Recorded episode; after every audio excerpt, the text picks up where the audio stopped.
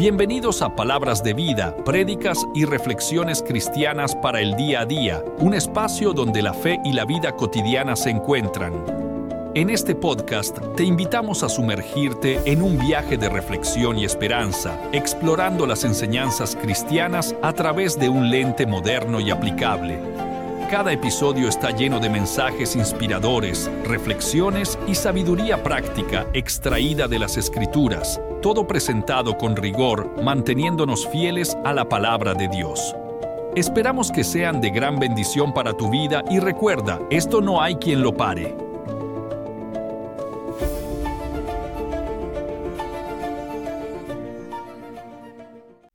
Pero no es una historia cualquiera.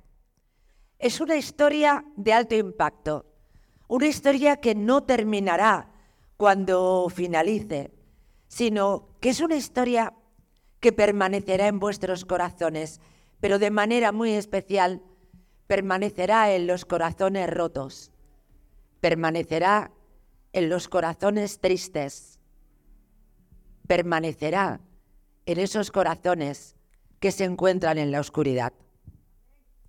Esta es una historia luminosa, pero que emerge de las tinieblas. Es la historia de un hombre que ha sabido vencer obstáculos, adversidades aparentemente insalvables. Esta es la historia de un hombre hoy abrazado a la vida con pasión que sorprendentemente durante algunos años de su vida no tuvo más objetivo que buscar su propia muerte. Esta es una historia de luz. Esta es una historia que bien puede ser y servir de faro para todas aquellas personas que necesitan iniciar el camino de la luz para salir de la oscuridad. Bienvenidos a todos. Uh. Muchas gracias. Esta es la historia de alguien a quien todos ustedes conocen, que es el pastor Benjamín. Sé que muchos le llaman Benja. ¿Cómo estás? Eh, bien, ¿qué tal, María José? Buenos días. ¿Alguna vez soñaste un momento como este y darte cuenta que eres tu historia, tu historia de superación y de resiliencia? un concepto, ¿verdad? Jamás. Jamás pensé que, iba a haber un momento así en mi vida, ni que pudiera escribirlo, ni que pudiera llegar hasta este punto de, mi vida. Pero esta es una historia, la del pastor Benjamín, que no se entiende si no es junto a otra historia. La historia de la pastora Sandra. Sandra, es la misma pregunta. Algún día ¿Te imaginaste en un lugar como este, bañada de amor, de felicidad y de una vida tan realizada? Todo es posible. Pero en el Señor todo es posible. Todo soñé con esto. De hecho, eh, ahora mismo no creo que estemos No pasa nada por emocionarse. La vida es emoción y no hay no hay nada más importante que la verdad y la verdad es, es emoción, es lo que le está pasando hoy a Sandra.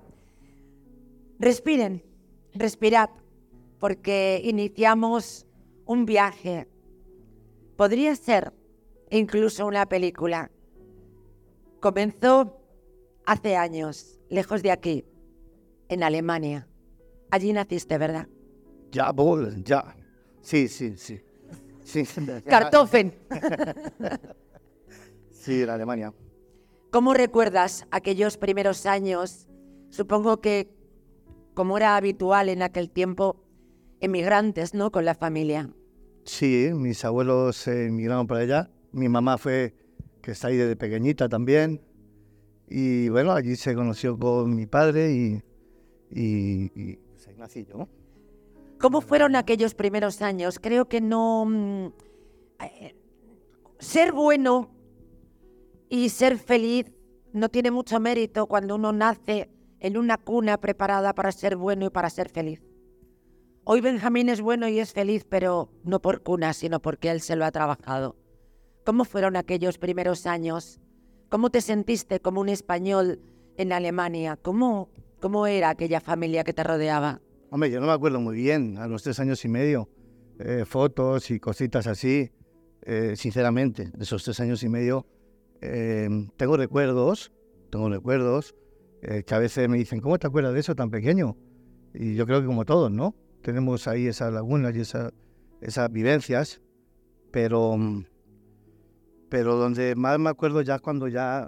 Cuando vienes a España. Sí. ¿Por qué vienes a España? ¿Cuál es el motivo que te trae desde Alemania hasta, hasta Madrid, hasta la capital? Bueno, mis papás, eh, ahí está mi mamá, eh, pues por eh, culpa de racismo y cosas así, discriminaciones. Discriminaciones que sufristeis en, en Alemania. Sí, entonces mis padres tomaron la decisión de enviarme aquí a un colegio internado de monjas, la que es la actual Universidad de um, Alcalá de Henares, será un colegio internado. Así que muy jovencito, muy pequeño, eras un niño eh, ingresas en un colegio en el que naturalmente no tienes apenas contacto con la familia, sino que estás internado. Exactamente. Bien, también es una historia, como otras que hemos conocido, es una historia de un niño que fue abusado en un, en un colegio de monjas. Sí, sí, por bastantes años. Fui abusado, tocado y obligado a hacer cosas que, no se hacen. Y que ni siquiera entendías, claro. Y ni entendía y supuestamente eran siervas de Dios y sí, fue algo pues eh, tormentoso. Eras tan pequeño que supongo que tu vida, tu vida amatoria, tu, tu sexualidad se vio, se vio absolutamente impactada por el terror desde los tres años hasta los nueve que sales. Ocho, ocho o nueve años. Es, es, un, es un proceso de madurez del ser humano. Dice el psicoanálisis, dicen las grandes corrientes de psicología que somos mucho de lo que vivimos en nuestra más tierna infancia. Tú solo viviste terror. Sí, un poquito de terror, de soledad, sí, comprensión. La verdad que sí fue duro, fue duro. ¿Le contaste a tus padres lo que estabas viviendo? No, no. ¿Por qué no te atrevías? Ni me atrevía y eso no, no, son cosas que se cuentan. También había cierta eh, manipulación. ¿Para qué tenías miedo, claro? Te decían que no contaras nada. Obvio. Así que lo guardaste en tu corazón durante años. Sí, claro. Muchos años. De hecho, cuando mis padres llegaron aquí a España, eh, yo me acuerdo que tenía 12 años y fuimos a un camping y mis papás se fueron, comimos y normal, se echaron la siesta y pues yo salí a dar una vuelta Ajá. como un niño normal. Y, Ahí sucedió algo tremendo. y un hombre salió de los arbustos, yo tenía 12 años, o sea, eh, quede claro que, que mm, mi papá era una persona muy violenta, muy agresiva en aquel entonces. Ahí me pegaba mucho, pegaba hasta por sospecha. Entonces yo salí a dar una vuelta y, y a mí un tipo se abalanzó sobre mí y, y literalmente me forzó, me violó, abusó de mí. Con Y- 12 años. Con 12 años. Y veníamos de un periplo personal eh, desde los 4 hasta los 9 años, eh, siendo abusado en un colegio de monjas. Y es algo que tú no cuentas, ¿verdad? Tú no vas contando, oye, mira, me ha pasado esto o esto en el colegio. Una persona al principio a lo mejor muy introvertida, que luego fue creando cierta rebelión, una rebeldía, una amargura, un odio, em, que pues bueno, en los, a lo mejor en mi casa no había el mejor ambiente, como digo, mi padre no era a lo mejor el mejor marido ni, ni, ni el mejor padre. No daba buena vida a tu madre, tu padre. Eh, no, era, no, no. No, mi madre era pobre, o sea, siempre ha callado mucho, siempre... Una mujer muy sumisa. eh, sumisa en cierta parte, pero sí ha sido una mujer que pues la, la, la violencia y la agresividad de mi padre era algo muy extremo, en la cual pues eh, se sometía a todo el mundo, se tenía que someter. Y todo esto lo veían tus ojos de niño, Claro, supuesto. pero eh, guardando continuamente silencio, ¿no? Sí. En aquel Madrid de aquellos años, cuando despertaban. Allá por los años 80, en un barrio como Vicálvaro, aparece una criatura con muy poquitos años que, dado ese silencio, dada esa amargura, dada esa falta de compasión, esta criatura se convierte en un verdadero delincuente.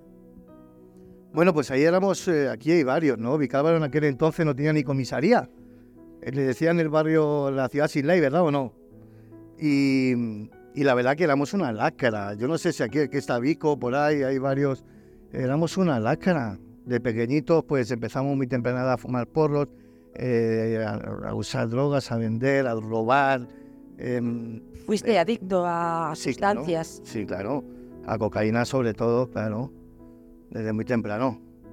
¿Qué años tendrías la primera vez que probaste la cocaína? Bueno, pues 14 años. 14 años. Sí, 14 años. Ya con 15 ya era algo normal, ya ha sido. O sea, tú tenías cargamento en casa para... Bueno, en esa época no mucho. Consumíamos, vendíamos para consumir y lo típico. Luego ya más adelante sí, claro. Y sí. Pero ahí, como te digo, éramos jóvenes, jóvenes que nos gustaba eh, la fiesta, la violencia, la agresividad. Asaltabais, robabais... Sí. ¿De qué vivíais? Pues hombre, éramos niños que vivíamos de momento en casa de nuestros padres, pero es una realidad que robábamos y todo nos gastábamos en, pues en droga, en chicas, en sí, vivir un poco esa vida. Así que drogas, sexo y rock and roll. Sí, hoy punk. sí, y tecno y, y todo, sí. Es el paso de los 60 Y rap, y a los rap 80, también. ¿no? Sí.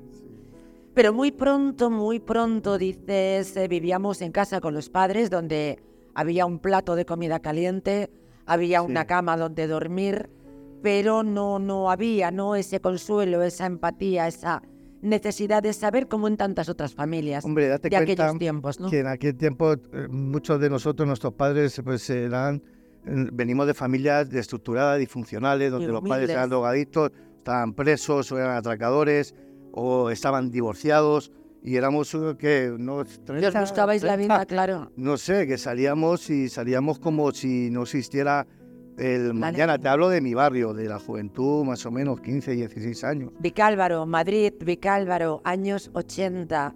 Tenías 16 años. Sucede algo tremendo en tu casa Sí. que hace que con 16 años alcances tú mismo la mayoría de edad para buscarte la vida y marcharte de casa. ¿Qué sucede? Bueno, más que nada me echaron con un cuchillo en la mano, mi padre me pegó como era de costumbre, él era una He persona querido muy ser agresiva, delicada. era muy agresiva, muy... Pero desde siempre me pegó con una manguera de regar así, que o con la correa del perro, o ya puñetazos, como un hombre. Pero porque no tenías una buena de- re- relación, porque no aprobaba lo que hacías. Hombre, yo ya llegué a un momento, un, un momento de rebeldía que era lógico que, que tenía que... con lo que con lo que arrastrabas. y ya llegaba muy tarde, llegaba drogado, eh, entonces ya yo ya me las buscaba, las cosas como son, yo tampoco fui un santo, y más en esa época, entonces mi padre me pegó y yo le devolví, y le pegué y cayó en el suelo y cogí un cuchillo luego y me persiguió por toda la casa. Y yo pues salí de esa casa y ya no, Y te marchaste. ¿Dónde dormiste aquella? bueno, varias semanas, noche. varias semanas en la calle en Vicálvaro, Así que fuiste un sin techo durante tiempo. unas semanas. Luego fui a Villaverde, una casa ocupa, y ahí estuve otro tiempo. Y de pronto ese muchacho con 16 años que no tiene casa, ocupa una vivienda con otros compañeros. ¿Me equivoco si tú en realidad lo que perseguías era respeto, apoyo y amor? Obviamente, obviamente. Yo buscaba eh, amor, yo buscaba amor, algo que no había conocido hasta el momento. Robando, consumiendo, pero buscabas amor. Sí, era una manera donde mi amargura, donde mis miedos, mi baja autoestima, donde ese introvertido eh, niño que no comprendía por qué le habían secuestrado su infancia, por qué le habían violado, por qué ya no tenía sueños ni metas, ahí es donde yo me refugiaba y me hacía fuerte. ahí empiezas a buscar la muerte porque yo, yo hablaba de este libro y hablaba de ti como un hombre abrazado, ¿verdad? A la vida con pasión. Todos los que conocéis a Benjamín, él, él es vida, ¿no? Él, él es alegría, él es amor, pero sin embargo durante mucho tiempo solo tuvo un objetivo, buscar la muerte. Sí, la verdad cuando ya eh, estamos ya en el grupo, en un grupo de crimen organizado, pues ya ahí ya son otro, es otro nivel, otra liga. Te vienen, te vienen a buscar, lo encuentras tú. Sí, bueno. Tienes 16 años. Yo me acuerdo que ¿no? me acuerdo que de pequeño veíamos las películas de mafia, ¿no? Y nos gustaría, nos no, no flipábamos y queríamos ser esos mafiosos. Por eso decimos, ¿no? Que uno lo que ve, pues es lo que es, ¿no? O lo que come, o lo que oye. Y nosotros... Sobre todo somos lo que pensamos. Entonces, ¿qué pasa? Que deseábamos eso, pero pues al final eso llegó. Llegó la persona y... y yo un mafioso. Pero ¿no? Sí, un mafioso, pero también te digo una cosa, María José. Yo no... Eh, ¿Cómo te digo? No he evado mi responsabilidad, porque hay gente que ha sufrido lo mismo que yo o más y no se han dedicado a hacer el mal. Son hombres o mujeres de bien. Entonces, yo tomé la decisión también. O sea, es mi responsabilidad. Nosotros siempre podemos elegir. Lo que pasa es que en ocasiones las circunstancias no nos hacen libres, sino Sí. prisioneros de las mismas, ¿no? Sí, nos, nos van empujando. Y si encima, pues, eh, como le decimos, una espiral, ya, ya es a lo mejor el ambiente familiar, ya lo que te pasa en el colegio, ya que si la violación, ya estás en un, en un barrio donde a lo mejor eh, todo se va como acomodando, por eso la espiral, ¿verdad? No- Uno no se levanta de la noche a la mañana y dice, no, me voy a poner a torturar, a secuestrar gente, me a-". no, se va dando como todo paulatinamente. Hay algo que a mí me, me sorprendió enormemente, ¿no? El pastor Benjamín y yo hablamos ayer a última hora de la tarde, ¿no? Y hablábamos de, hablábamos de su vida. Y me sorprendió escuchar algo en sus labios. Decía, era, era tan la amargura que yo tenía, era tan la tristeza, era tan la desolación que yo quería hacer el mal. Y cuando en esa banda de crimen organizado él se convirtió en, en una persona respetada. Él decía, cuando había que torturar quería hacerlo yo. Sí, sí, porque era- tenía mucha amargura y hasta me dolía que la gente fuera feliz y que la gente estuviera bien. Yo consideraba que si yo era un amargado y había sufrido injustamente esto de parte de Dios, pues todo el mundo tenía que sufrir también. Entonces, si tenía la posibilidad de hacer daño a alguien, pues em, tomaba el control y lo hacía yo.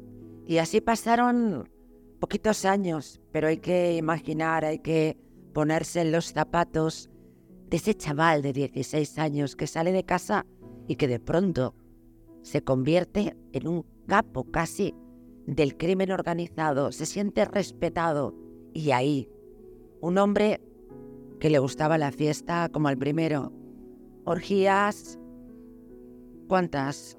No tengo dedos de las manos para contar, la verdad. Aquí cabían todos y todas y lo que fuera menester. Pero hay un día.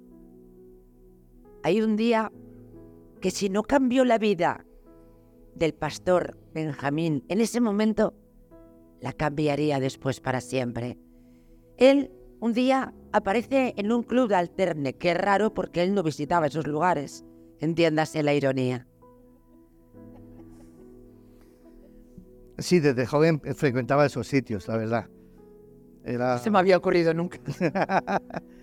y, y Pero sí, fuiste un día a un club, ¿verdad? Sí. Y allí había un bellezón la de verdad que 19 años. la primera vez que la vi me cayó mal. Sí. Y yo a ella también, ¿no?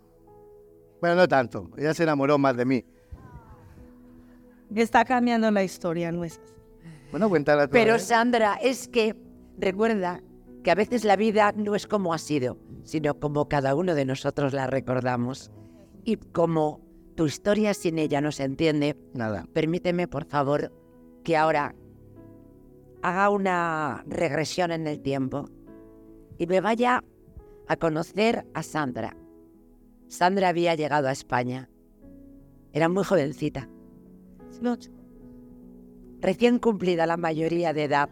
Este bellezón tropical llega a España pues para, para lo que tantas, ¿verdad? Personas que, que vienen desde el otro lado del charco, pues a, limpiar casas, a cuidar de ancianos, a cuidar de niños. Pero no, lamentablemente, el bellezón tropical de 18 años no se encontró con una casa con niños pequeños que cuidar, ¿verdad? ¿Qué sucedió, Sandra? A ver, ¿se puede hablar? Tener en cuenta que hoy mucha gente, especialmente mi familia, en Colombia, los de aquí, Un aplauso, por favor. tienen que... sí, sí. Se está enterando cómo realmente me conocí con mi esposo. Cuando yo llegué a España con 18 años para trabajar, me sorprendí que había caído en una red de trata de blancas, una red de prostitución. Con 18 años fui vendida para prostituirme. Estabas sola aquí, en España. Totalmente sola. Una niña de 18 años, sola, al otro lado del mundo que ella conocía. Con una hija de un añito que tuve que dejar en mi país y con toda mi familia sin saber hasta ahora por todo lo que me tocó pasar aquí. Mío. No te quedó más remedio, ¿verdad? No. Porque Eh, además amenazaban a tu familia. No era su decisión. Era el miedo nuevamente. El miedo. El miedo a que extorsionaran a su familia, me hicieron daño a mis familias a tu hija. y me coaccionaron. Yo vine con una amiga y cuando yo conocí a mi esposo, como él dijo, nos caímos mal. Especialmente me cayó a mí más mal él. Sí, pero él, él lo recuerda de otra manera. Pero la realidad es esta y hay que decir la verdad. Me cayó mal porque era una persona, como él dice, muy altivo. Eh, fue todo muy raro. A ver, en estos sitios, a- como decía uno de nuestros discípulos, ¿no? Estamos desnudando nuestro corazón. Y a veces la gente siente más vergüenza ajena que uno mismo. Yo no siento vergüenza de lo que fui No ni de lo que qué. he sido porque muchas de las cosas no fueron una, una decisión, fue lo que me tocó hacer, ¿no? Pero no me da vergüenza porque esto no tiene valor, porque esto no es gloria mía, sino de lo que Dios ha hecho en nuestras vidas. Entonces por eso no me avergüenzo y lo puedo decir con toda la libertad. Me emociono, no es dolor, es emocionarme porque vuelvo atrás, vuelvo a mi pasado y, y es un pasado duro, difícil, ¿no? Recuerdo que cuando estaba en ese club, yo estaba muy jovencita, des en cuenta que yo eh, solo había estado con un hombre en, todo, en, en esa poca Toda la vida. Y llegar a, a sentirme que yo tenía que acostarme con cualquiera, Dios mío. Pues ustedes no se pueden imaginar la situación. Entonces lo que yo hacía era que en esos sitios teníamos derecho a beber de una manera ilimitada, para ellos mejor, entre más bebidas des, pues a lo mejor más Claro. trabajas. Así que bebías para olvidar, bebías para, para sacar fuerzas, para enfrentarte A, a ese calvario. Y la verdad que yo bebía y bebía y lloraba, solo pasaba llorando. Y tener que tragar cuando llamabas a tu casa, ¿cómo estás? Bien, bien, súper bien. Mentías, contabas que estabas en una familia con niños Todo el tiempo mentía. o con ancianos. todo el tiempo. Y, y entonces resulta que mi esposo, yo me estaba en la barra pidiendo una copa y nunca me olvidaré cuando salió este juego de la culebrita, no sé, ¿se acuerdan de ese juego? Sí. El primer juego de la... Sí. Y estoy tan emocionada que están gente aquí que es parte tan especial de mi pasado, que son mi Sergio, mi Fanny, mi Nin, especialmente porque conocen, eh, me adoptaron, literal. No, Nunca lo voy a olvidar, pero bueno, ahorita lo cuento. Y resulta que me, me fui a pedir una copa y mi esposo estaba ahí sentado. Nunca me olvidaré. Su esposo, que no era su Que no era mi esposo, bueno, Benja. Estaba con una gorra así agachado y jugando el juego y yo me acerqué a la barra a pedir una copa y una de las amiguitas que tenía yo en ese lugar estaba con su amigo. Entonces me dice, ven, que te presento a un amigo. Entonces me dice, mira, te presento a mi amiga. Y él estaba con la gorra así, se alzó así, me dijo, hola. Le digo, hola. Y siguió jugando. Y yo, bueno, pues nada, yo también. ¿Y te miró? No, me miró así, siguió lo suyo y yo lo mío. Me dice, sobrado. Pero sobradísimo. Qué sobrado. Súper sobrado. Entonces me dan la, me dan la copa, empezamos a jugar y dije, ay, qué bien, a mí me gusta mucho este juego, no sé qué, empezamos a reírnos y a jugar que entre parejas. Entonces hicimos que pareja y yo y la amiga y el otro. Y jugando, compitiendo en un puticlub, no se lo pierdan. y nosotros ahí en la barra No es hermoso. Y resulta que él empezó a venir muy seguido, prácticamente casi todos los días, a verme, pero yo no me atrevía a contarle nada. No, no, eh, como te digo, nos caímos mal. Ah, porque, te voy a decir por qué me cayó súper mal. Porque ya cuando se fue a ir, escribió en un papel su número de teléfono y me puso Benja, y me lo da en la mano y me dice, Qué chulazo. Por Dios. perdona. Y entonces Qué le- chulazo. Le cogí el papel, lo puse en la barra, pedí un lapicero, un papel y le dije, toma, llámame tú. Sandra, muy bien. Eso merece un aplauso. Porque ¿eh? cuando tú sabes quién eres, da igual donde estés. Bravo, bravo y bravo. Y a partir de ese momento, podríamos decir que aparece un thriller, un auténtico thriller. Porque entonces eh, el pastor Benja ya Empezó a había, acosar. ya había caído naturalmente Ahí en la enamorado. trampa. En la trampa tropical. Caíste en la trampa tropical.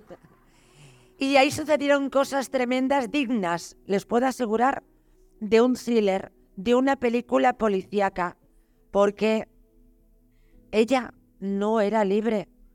Ella era parte de una organización criminal a la que el chulazo se enfrentó. Vamos con ese capítulo. Por verme tanto con él, eh, eso causó un malestar en esta gente y me dijeron literal, eh, tú, sab- tú no sabes con qué gente te estás metiendo. Porque el dueño de ese club ya le conocía, lo puedo decir, ¿no? Porque le habían contratado para que él quemara otro puticlub con un montón de gente dentro. Eso salió en la tele y todo. Bueno, él se dedicaba a estas cosillas. Claro. A esas cosas simples. Entonces le conocían. Entonces me decían, tú sabes quién es esa persona y me prohibieron. Y entonces, eh, cuando él venía, no podía esta- salir con él. Entonces, un día me cogieron y me vendieron a otro puticlub en Albacete. Y cuando tú llegaste, encontraste que no estaba Sandra. Exactamente. ¿Y qué pasó? Pues que me enfadé mucho. Me enfadé mucho. Y Sí. claro, que se enfadara que el tipo podía ser peligroso. Pero Y lo fue. averiguamos, averiguamos, ella me contactó. Y bueno, ella se escapó de Albacete. Se, Pero Qué antes de tremenda se escapó del tropical. club. Pero antes de eso, ya cuando le conté, antes de que me vendieran, le conté que tenía una niña de un año. Ah, sí. Y él acababa de tener un bebé de tres meses y me dijo, ¡Hala! Tienes una niña de un año. Yo también tengo un bebé de, de- de tres años, me dijo. Sí, Tre- por ahí. Si le digo que tenía meses, me hubiera dicho que no, no. Claro. Perdona, pero tuve que mentir. Bueno, Es así. no era lo peor que hacías en aquel momento. No. ¿eh? Era un mentiroso compulsivo. Lo reconozco. Y entonces eh, yo le dije a él una vez, no me olvidaré, llorando, le dije, mira, yo no escogí esto, me pasa esto, esto y esto, y le conté. Él se quedó muy sorprendido y me dijo, eh, yo me, pero literal, llevaríamos, ¿qué? Dos semanas viéndonos seguido todos los días.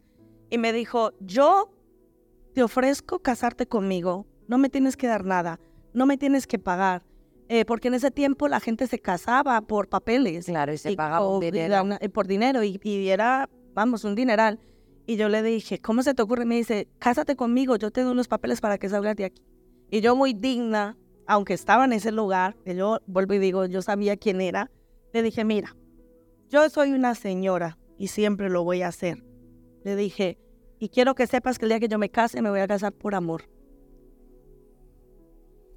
Así que rechacé esa propuesta porque yo le decía, no, yo no soy esta persona.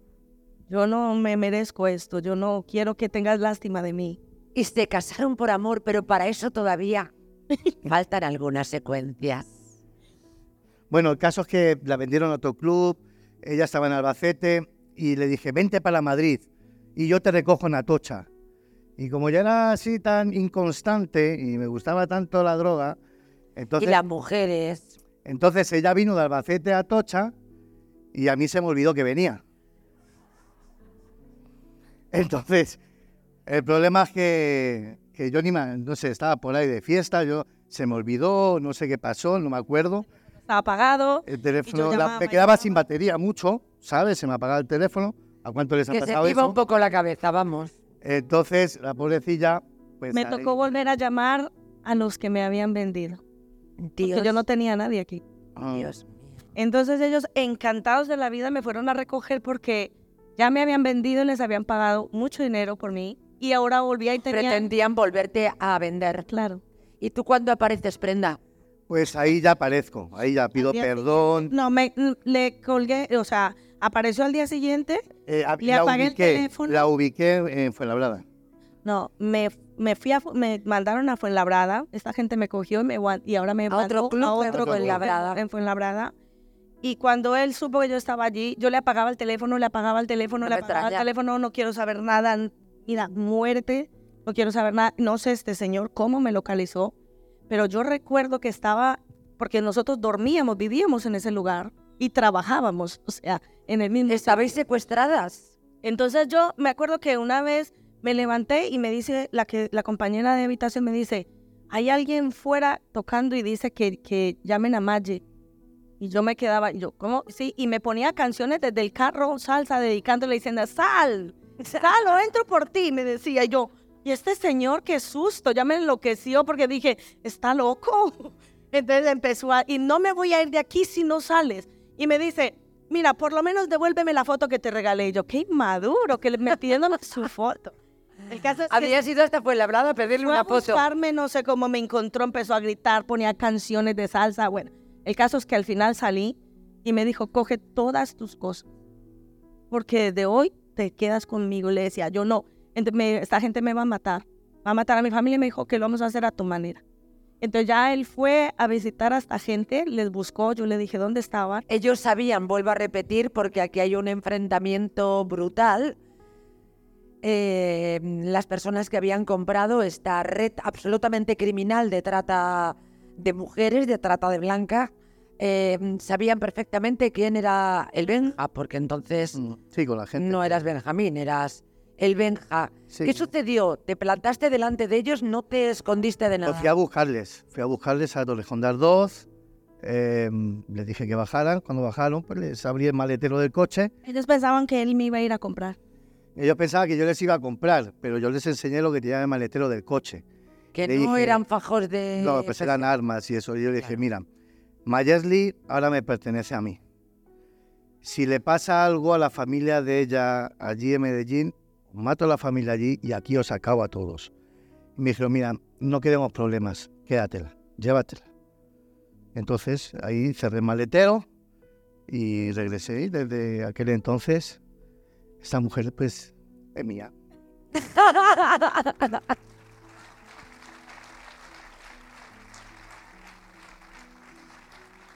Una cosa es escucharlo, pero me gustaría hacer un juego con todos ustedes. Que se imaginen por un momento un chaval que apenas había cumplido los 20, 21, 21. 22 años. Imagínense que van a Torrejón, que se enfrentan a quien han comprado al que ya era el amor de su vida. Y que probablemente en una noche oscura y fría ese chaval, ese niño, levanta el capó del coche, enseña un montón de armas y dice os voy a matar. ¿Pueden imaginar lo que sienten? Y a partir de ahí alguien podría pensar que fueron felices y comieron perdices. Pues lamento decir que no. Lamento decir que el Benja sigue naturalmente con lo único que sabía hacer, que era robar, extorsionar, consumir y malvivir. Pero ahora había ahí a entra su mi lado. familia que me adoptó. Pero ahí ya había alguien a quien amabas, ¿no? ¿Qué- ¿Cómo vivisteis durante aquellos años hasta que al final termina entrando en prisión? Mal, mal, mal, porque yo me convertí en lo que más odiaba. Yo lo que más odiaba, aparte de la policía, aquel entonces era un policía tranquilo, no le soy yo tanto, no, broma, broma, no, no le soy yo. Pero eh, antes la policía y obviamente a mi padre. Yo tenía mucho odio a mi padre, mucho odio. Yo me convertí en lo que más me odié y aún peor. Porque yo Te convertiste en tu padre, ¿no? En Peor. la esencia de tu padre. Peor porque yo maltrataba a mi mujer físicamente, psicológicamente. La encerraste. La Era tanto lo que amaba esa mujer que preparó para Sandra, que ya venía de un encierro, él preparó una jaula de oro. Por mucho tiempo ella estuvo encerradita, no la dejaba salir, ni hasta con mi madre le dejaba que se fuera con ¿De qué nadie. tenías miedo? ¿Por qué hacías eso? Porque yo era una mala persona. Era, aparte que yo creo que tenía una esquizofrenia, vamos, de caballo, era una persona muy manipuladora, maltratadora. Entonces, como yo sabía que hacía mal, yo no quería que nadie le contase o se diera cuenta y luego me pudiera dejar. Ah, de acuerdo. ¿Tenías miedo a que te dejara? Entonces, Sí. para que no se enterara Yo- de nada, voy y la encierro. Yo la decía a muy, muy ella, normal todo, sí. o eres mía o eres de nadie. Si tú me dejas, yo te echo ácido en la cara. A ti no te va a querer nada más que la mamá. O sea, yo era así yo, y lo hacía. Digo, tú eres para mí, tú no puedes ser para nadie más. Yo me obsesioné porque yo nunca conocí el amor. Claro. Era la primera vez Era la primera que, vez que que, tu me corazón siente algo que, que no sea dolor, que no sea miseria. Yo encontré la dulzura, el amor en ella. Entonces yo perdí la cabeza, pero claro, me fui al otro extremo, no supe gestionar. natural. ¿Cómo aguantaste eso, Sandra? ¿Cómo aguantaste ese encierro? La verdad, hoy digo que fue Dios por el propósito que tenía. Pero en ese momento no sé. Yo solo sé que salí de una cárcel a la otra y que, mm, que lo amaba con locura. Yo lo quería. Lo que pasa es que también tuve la oportunidad de conocer a este hombre, aunque, ¿cómo te explico? Eran dos personas. No sé cómo explicarlo. Sí, dos personalidades muy Cuando él estaba distintas. conmigo era este. Que era quien te El cautivó. tierno, el detallista, el, El hombre bueno. el hombre bueno, pero cuando él empezaba, eh, eh, se- a lo mejor él llegaba a casa y estaba conmigo y de repente, mira, yo le tenía pánico al teléfono. Sonaba el teléfono y era la- eh, su jefe en ese tiempo y eso era como Dios para él. El mafioso de la banda criminal, Sí. ¿no? Y él le decía, vení, ya mismo voy por ti. Yo lloraba y le decía, no te vayas, esto, lo otro. Y él se convertía, o sea, literal. Se, él tra- era, se se transformaba. en otra Se persona. volvía violento, grosero, me mandaba la M, me decía San Mallorca.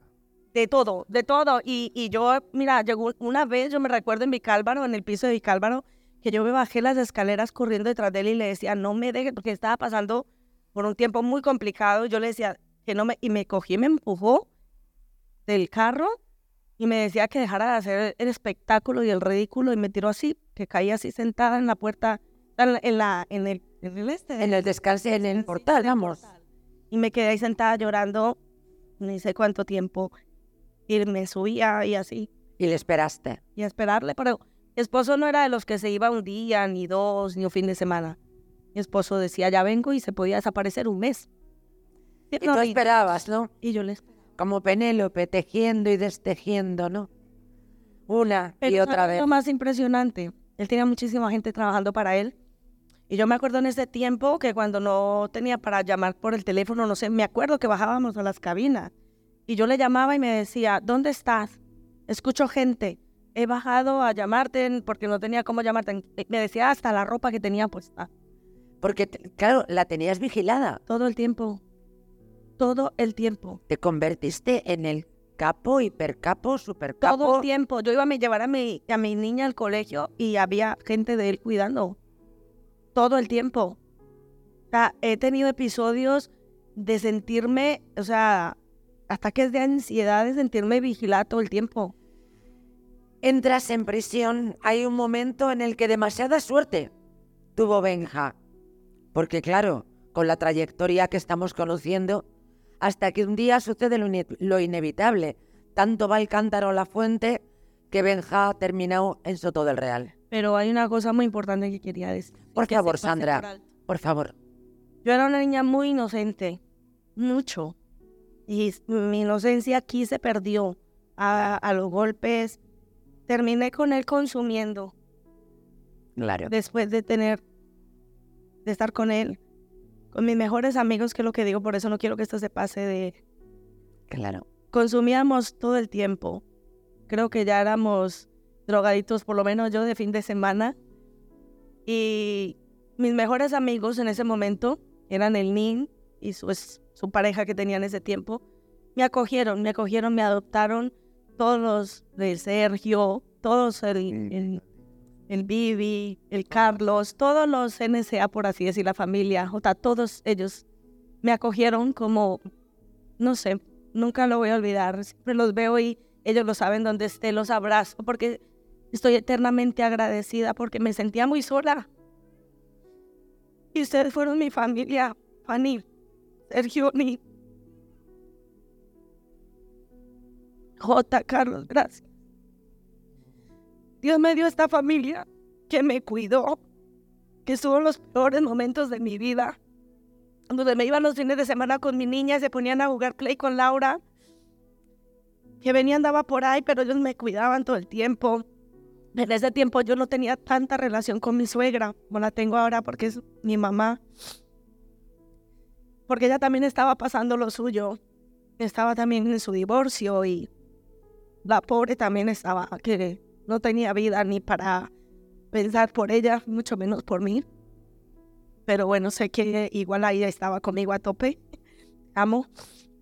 Y ella también me cuidó muchísimo. Cuando ven y me golpeaba o me hacía tantas cosas, mi suegra, tampoco lo voy a olvidar, me, me fui una vez a vivir con ella, me le desaparecí cuatro meses. Y yo le dije, Luisa, no le digas por favor que estoy aquí. A mí, sea, te- su te- hijo, me Te escondí resguardabas de su hijo. va en el abrazo de la madre de tu agresor, Sí. del que estabas perdidamente enamorada, y esa mujer veía repetir en su hijo Me acogió. lo que ella había pasado. Y ella me cogió con mis dos niñas. Trabajaba como una loca porque yo en ese tiempo no tenía papeles. Y solo trabajaba todos los días, durmiendo a veces hasta solo dos horas. Se quedaba dormida conduciendo para traerlos de comer. Para darme las cosas para mis niñas. Y cuando ven y venía a casa, o decía que iba a venir a casa, me escondía o me mandaba a la casa de la vecina para que no me hiciera nada. Porque decía, si encuentro a Maya ahí, te tiro a ti y a ella por el balcón.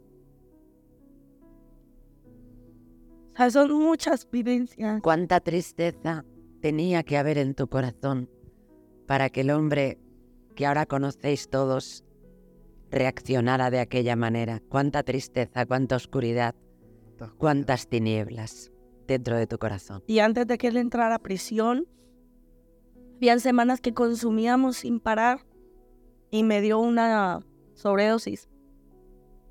Esto mi suegra tampoco lo sabe. Aquí hemos venido a enterarnos de la película todos, ¿eh? Me, me morí, literal. Sí. Me morí, créanme.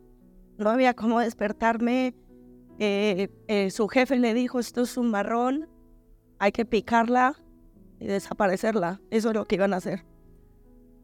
Dios. Eh, Dios vive, Dios vive que así fue. Eh, claro, pero es normal, ¿no? Una mujer colombiana, sin papeles, una sobredosis de, de cocaína, pues no va a ir a la comisaría. Oye, mira, se me ha muerto en casa. Eh, Mejor Benjamín- hacerla desaparecer. Benjamín ¿no? va a ir preso. Entonces, eh, ahí la idea era, pues, picarla y desaparecerla. Pero mi esposo no se dio por rendido. No. Y me pegaba a golpes y de La todo, y metí en la bañera con agua bañera. fría, empecé a golpearla. Yo lloraba y todo dándole, pero fuerte en, en la cara. Menos mal que no se enteró de esa. Sí. Pero, pero yo era, pero desesperado, no se me podía morir. Y de pronto, pero habían pasado unos minutos, ¿eh?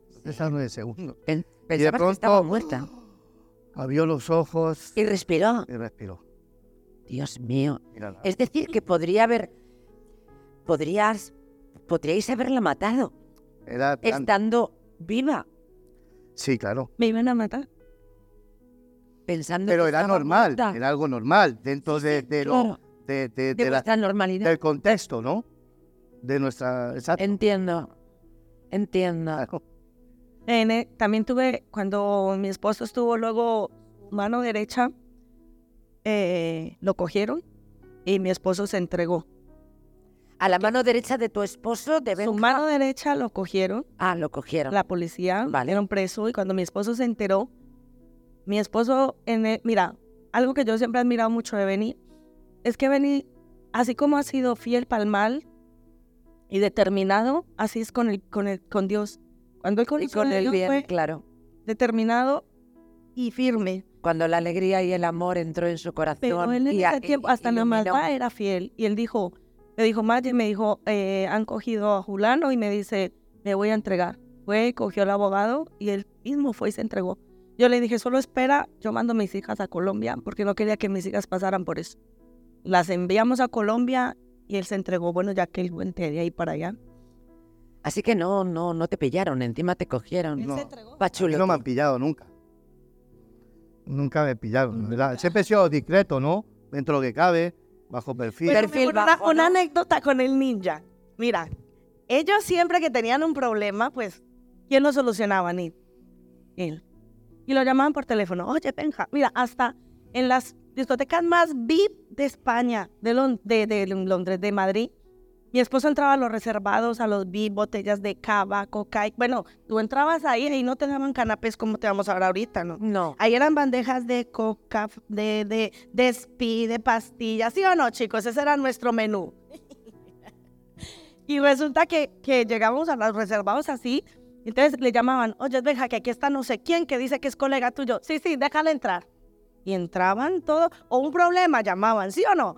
Eh, y me acuerdo que una vez el ninja le llama, ya estábamos en el Señor, y dice, vení, vení, que tengo una movida, que no sé qué, no sé cuánto, necesito que me mandes a alguien. Le dicen, mira, ninja, sabes que estoy fuera de eso, pero si quieres te mando a unos, a los ángeles de Dios te voy a mandar. Digo, y me, nos hizo tanta gracia y para mí es una anécdota tan hermosa porque antes le mandaba a su gente y en ese día le decía, mira, yo no puedo hacer otra cosa que mandarte los ángeles de Dios para que te cuiden.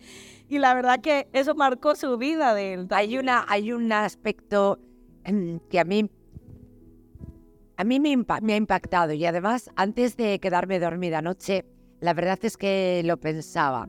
Creo que fue algo que puse bajo el cojín de los sueños. Como os explicaba, hablé con, con el pastor Benjamín ayer por la noche eh, sobre lo que hoy iba a acontecer. Él se entrega, termina en prisión, él sigue siendo el malote, pero de pronto él empieza a ver a personas que están allí, pero que se van como como a otra estancia. Y allí él escucha lo que él denomina como cánticos, gritos, eran alabanzas, ¿verdad? Pero él lo miraba desde lejos. Él no, no, no, no- estaba comprometido. Él lo miraba desde lejos como algo extraño, raro, y no sintió ninguna llamada divina. Y no llegó ningún ángel a cogerlo en brazos. ¿Qué sucedió? ¿Qué pasaba con... También ahí. ¿Qué pasa? Bueno, cabe decir que, mm, que uno sabía, ¿no? Que al final a uno le iban a pegar o- o su tiro, o lo desaparecerían, o acabaría preso. Eso era algo normal. En mi caso, pues eh, fui preso. De las tres posibilidades, la mejor. La mejor, y yo ahí tenía amigos, tenía eh, muchos conocidos dentro. Eh, a mí el fiscal pues me estaba pidiendo 28 años de cárcel. Em, la historia es que yo tenía eh, vis a vis con ella, Tras de la máxima seguridad. sí, eh, Madrid 5, en Soto del Real, y teníamos vis a vis hasta que, como no estábamos casados, eh, dijeron, ya no puedes... Lo interrumpieron. Sí. Entonces yo con eh, 28 años de fiscal que me estaba pidiendo sin tener ese tiempo con mi esposa, em, pues fue duro, ¿no? Pues fue un shock para mí. Con su pareja, porque en ese momento todavía Era no estaban casados. Entonces lo que resulta y acontece es que a mí me venían em, latinos, ¿sí? ¿Cuántos latinos hay aquí? Uh, Y vivan los latinos. Ay, no, pero parece que no había no, nadie. pero, pero- pero- ¡Que vivan los latinos! Eh, María sea orgulloso como su pastora. ¡Que vivan los latinos! Ahora sí. Y me venían y me, y me hablaban de Jesús y me hablaban de Dios. Entonces yo le decía, mira, tú y tu Jesús, tú y tu Dios, os podéis, podéis ir pues allá, Para Mallorca para también. Mallorca. Él mandaba a todos a Mallorca. Mallorca. Entonces yo les humillaba, me ría de ellos, de todo. Yo, pues con todo lo que había pasado, yo decía, tu Dios es un chapucero. ¿Cómo si Dios existe, permite esto, esto, esto, esto, ¿Cómo esto? me ha hecho tu Dios a mí esto, no? Exacto. ¿Cómo me ha, cómo me ha llevado por esta, por esta vida de, de- de maltrato, de dolor, de tristeza, de oscuridad? Vete con tu Entonces, Dios. no tenían respuesta. Eh, hasta que, así para simplificarte, em, había un chileno, había un chileno, y, y me hablaba siempre de Jesús. Y yo, aunque le insultara, al rato, al día siguiente venía. Qué pesado ese tío. Pero pesado, y me hablaba todos los días. Y hiciera lo que le hiciera, le dijera lo que le dijera, me venía al día siguiente, lo tenía ahí. Porque Jesús te ama. Pero espera, que es importante. Él allí montó su, su banda otra vez, porque es que no se podía quedar quietico. No, él, se- él seguía delinquiendo en la cárcel y seguía pasando droga y seguía ganando dinero y seguía pues dedicándoselo a lo que y había de hecho, dedicado. él es un golpe ahí, estando dentro. Sí, pero eso es otro capítulo. Sí, sí, sí. Pero ese ya lo dejamos para el libro. Eso lo dejamos para el libro ya. Entonces, ¿qué pasa? Te cuento que me vino un colombiano, como muchos que hay aquí, ¿verdad? Y me dice, oye, parce, eh, mañana tengo juicio, le habían pillado como con 400 kilos aproximadamente, ¿vale? Entonces yo por dentro dije, la que le va a caer a este, me va a caer una, pues, ¿cuál es mi sorpresa? Que al día siguiente, eh, fulanito parcero no estaba. ¿Y dónde está? No, se ha ido en libertad, se ha ido en libertad. Sí, ok. Y yo, pues, ¿cómo se ve? O sea, esto no es Colombia, ¿no? O ciertos países que a lo mejor puedes pagar y, pues, eh, no, aquí esto es España, más difícil. Y él era de los que iban a la otra estancia a Claro. hacer las alabanzas al Señor. Vale, ese iba con los aleluyas, con los cristianos evangélicos, con los loquitos, ¿vale? Como de la sexta, de la sexta. Iba a decir algo, me callo. ¿Y qué pasa? Que a, los días, otro tipo se va a libertad, la semana otro, y así sucesivamente. Se iban en libertad varios y tenían algo en común que se iban a ese cuartito con los loquitos, aleluya, los evangélicos, los cristianos. Y entonces, a mí no me, yo lo soy honesto, yo podía decirte, no, a mí Dios me guió una luz y un ángel me dijo, ven. Lo no, soñó, No, lo sintió soñé. la Tuve una llamada. revelación, no. Mi revelación fue esta. Estos cuatro o cinco tipos iban a ese sitio y se han ido en libertad. Allá voy yo. Me piden 28 años, no puede mi mujer. Si eso se han ido, yo me voy. Ya, esas mis matemáticas. Yo fui a ese lugar y, y abro la habitación, o sea, porque yo le digo, Chile, chileno, venga. Digo, mañana quiero ir a ese sitio contigo. Y empezó, ¡Aleluya! ¡Gloria a Dios! Yo, cállate, hombre. ¡Calla! Esto es un secreto. O sea, eso era como... yo- Estaba muerto de la vergüenza. yo tenía como mi nombre ahí. Claro. Irte con los loquitos, los aleluya. Eso era como... Los flojitos. Exacto. Quita, o sea, quita. Podía dañar mi reputación. Entonces dije, cállate. Entonces al día siguiente por la mañana fui para allá y abrimos la puerta y ahí pues estaban todos eh, con las manos levantadas, rezando, hablando unas lenguas extrañas, llorando, cantando, como 20, 20 y pico. dije, esta locura, ¿qué es esto? ¿Qué hago yo aquí? ¿Qué hago yo aquí con esta gente? Y me fui a dar la vuelta. Entonces yo dije, venga por mi milagro. Ve- venga por mi milagro. ¿Qué hice? Por inercia. Fue inercia. Todo el mundo estaba con las manos levantadas. Exacto, yo no creía en Dios. Sí, yo era de los que llevaban el papel, papel higiénico detrás aquí, ¿sabes? Y mencionando a Dios. Y levanté mis manos, cerré los ojos y dije, si verdaderamente existes, cambia mi vida, yo no puedo más. Muchas veces intenté cambiar y no pude.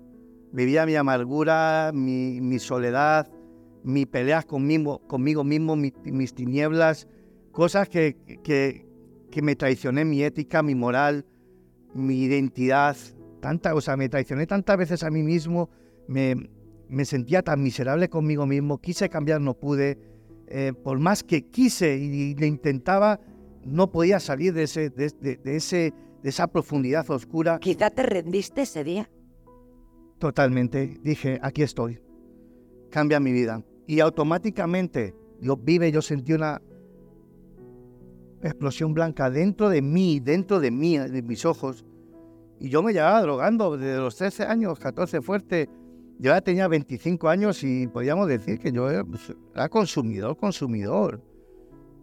Y automáticamente yo dejé de drogarme en ese literal momento. Ahí yo salí con una Biblia de ese cuarto, empecé a ir a los estudios bíblicos con los aleluyas, con los cristianos, con los loquitos. Le dije a mi gente, los cubanos, descargaros vosotros de todo, yo no quiero saber nada. Y pasaron los meses. Desde ese instante, instante. ¿Alguien el le que puede dar gloria a Dios por eso? Así. Ahí, tal. Eso fue un milagro del Señor. Eh, mi esposo se hacía los canutos con las páginas de la Biblia. Yo cogía la Biblia, cuando no tenía papel uno, pues ¿qué hace uno? Pues coger la, la, la, las hojas de la Biblia. Eso es lo, lo más... eh, Normal para ti. O sea, lo más normal dentro de la prisión para la gente que Claro. tiene papel. Eh, bueno, el caso es que, que ya pasan las semanas, yo de 28 años no llegué a 7 meses, ¿vale? En prisión. Y que quede claro, yo no me chivé de nadie, yo no, em, no, no fue eh, nada, fue un milagro del Señor. Yo empecé a decirles allá a los, meses, a los meses, de hecho muchos de los que están aquí han recibido cartas mías, eh, mi esposa muchas y yo muchas cartas de vosotros. Tenemos todas las cartas. Mira, mi esposo me empezó a escribir. Cada semana me llegaban cartas a la Y casa. yo le hablaba de Dios a ella. Yo me la habla- evangelicé. él me empezó a evangelizar a mí desde la cárcel y me mandaba versículos. Mira, tenemos todas nuestras cartas que yo decía, wow, mira lo que me decía. Yo en ese tiempo, imagínate, Pero Sandra, ¿y tú qué pensabas? Que, que se, había vuelto loco. Claro. Y Y, yo yo tenía con- y yo me iba con el ninja y con la Susi los fines de semana. Y desde el viernes nos estábamos poniendo hasta el domingo. Íbamos amanecidos, drogados. Yo le decía, Nin, Nin, tengo que ir a ver a Benja, como no vaya me mata, tranquila. Y llegábamos allá y él me miraba y se ponía a llorar y me decía, o, o me decía, no puedes hacer eso que estás haciendo. Claro, él sabía que yo me seguía drogando y, y a un nivel peor, Pero tú sabías, pero tú sabías perfectamente que habías conocido a una persona que no dejaba de drogarse. O sea, de Claro. pronto desaparece. ¿Cómo, ¿Cómo es posible si hay clínicas de desintoxicación, si hay tratamientos que no funcionan, si abandonar una adicción puede costar años? Tengo muchos Toda amigos luchando hoy en día Toda con la eso. vida. Y a mí fue milagrosamente en un abrir y cerrar de ojos. Y no podías soportar que el amor de tu vida se drogara. No, claro, yo ya ahí ya veo la vida, empiezo a ver todo diferente. Ya esa agresividad, esa violencia, esa amargura desaparece. Yo me sentí tan amado diciendo, wow, ¿cómo puede ser que Dios me ame siendo lo miserable que soy, habiendo hecho lo que he hecho? ¿Cómo me puede amar? Y eso provocó en mí eh, el, el- el sentirme mal, el sentirme miserable y el poder eh, cambiar de dentro, ¿no? De dentro hacia Pero hay algo que es muy bonito. Vení, eh, cuando estaba adentro, aunque no había conocido todavía de Dios, venía a mí me llamaba cada semana y me decía, negra, eh, llama a esta persona y ponle dinero a esta persona. Cuando a mí me mandaban dinero de las cosas de él, me decía, quiero que le pongas dinero a Julano, a Julano, a Julano. Eh, y yo le decía, ¿por qué? Me dice, para que vengan a ver a sus esposos. Y cada semana me, me decía, llena este, ¿cómo se llamaba eso? El, el peculio. el peculio. Lo llen- nunca me olvidaré. Solo tenía un tope de 60 euros, creo que era. Y, y decía, llénales a, a tope para que tengan aquí cómo comer, cómo llamar a sus familias.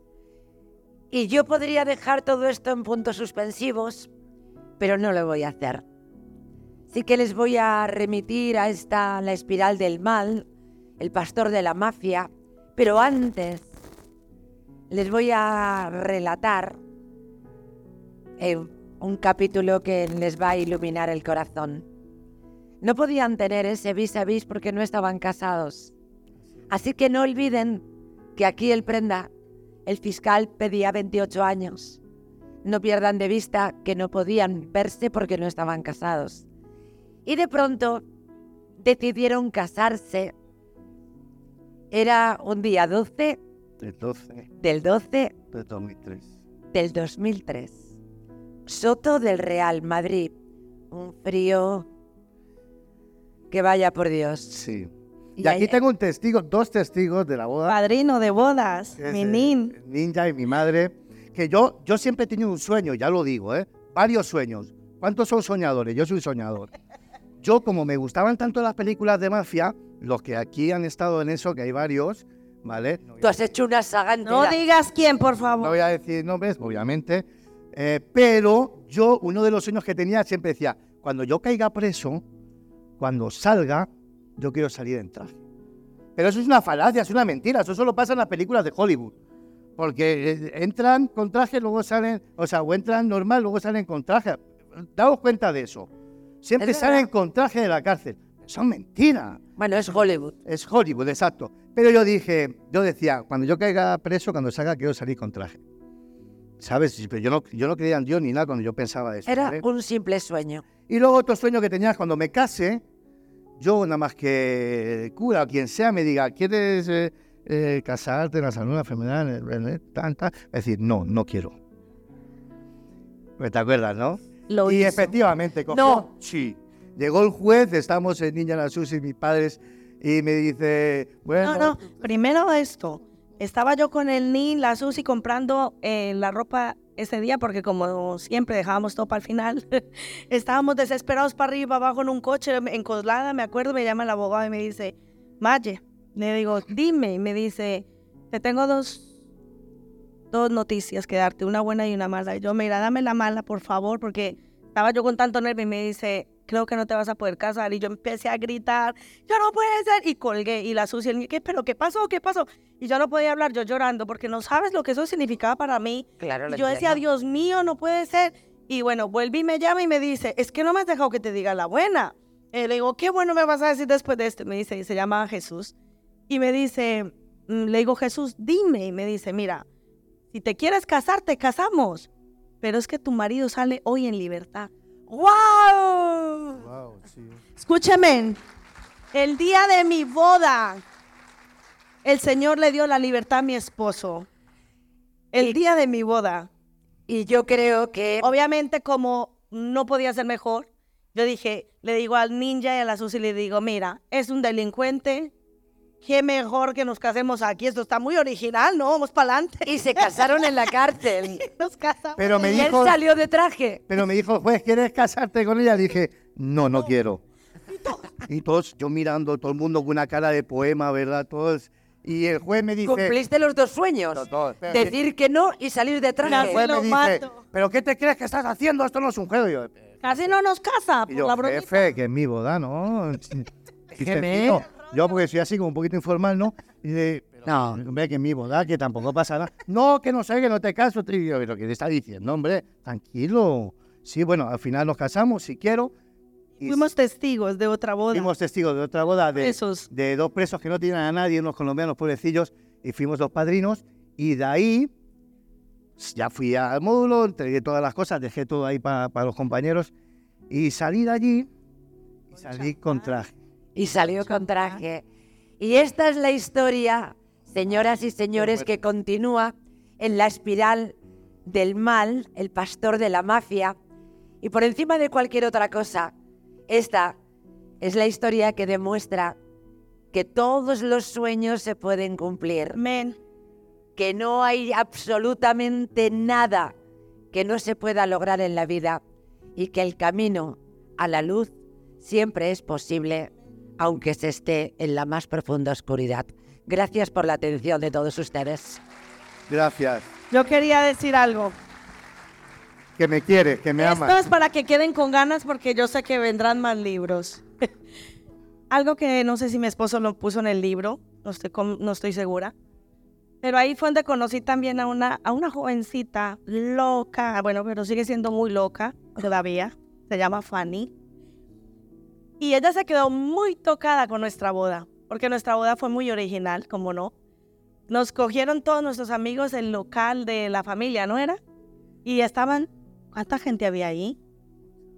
Sí, más de 300 personas estarían ahí. Y nosotros no sabíamos todo lo que nos estaban preparando, nos llevan hacia allí a, la, a Móstoles. Y cuando fuimos a abrir la, el sitio, estaba todo oscuro y nuestra canción nupcial fue la de la familia, la de El Padrino. La que es na, na, na, na, na, no podía ser mejor, de los mafiosos. Y cuando se prende la luz vi a toda mi familia. A todos, mis suegros, mi familia, que digo, como dice la Biblia, que a veces los, la familia no necesariamente tiene que ser de sangre. Todos los míos estuvimos ahí llorando. Bueno, estuvimos tres días de fiesta, casi una fiesta como la de los gitanos. Bueno, ya saben lo que se consumió ahí, no fue agua santa para nada.